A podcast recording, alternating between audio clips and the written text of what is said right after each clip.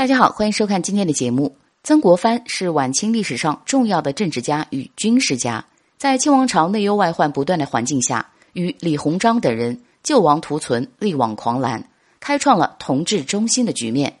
在他的一生中，有近二十年的时间都在与太平天国作战，镇压太平天国运动是他整个事业的巅峰，却在攻陷天津之后得到了“曾剃头”与“曾屠户”的绰号，这是怎么回事呢？一八六四年七月十九日，天津城太平门附近的一处城墙被湘军炸开。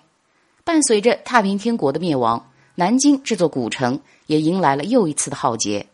率领湘军攻城的首领是曾国藩的弟弟曾国荃，在他的默许和纵容下，湘军入城后开始大肆屠杀无辜百姓。根据时人笔记的描述，当时的秦淮长河尸首如麻，壮丁全被拉去充役。四十岁以下的妇女被掠走，沿街死尸十之九皆老者，还有很多未满三岁的幼儿也惨遭不幸。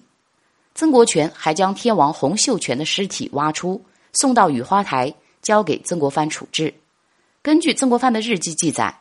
洪秀全胡须微白可数，头秃无发，左臂骨、左膀上有肉，遍身用黄缎绣龙袍包裹。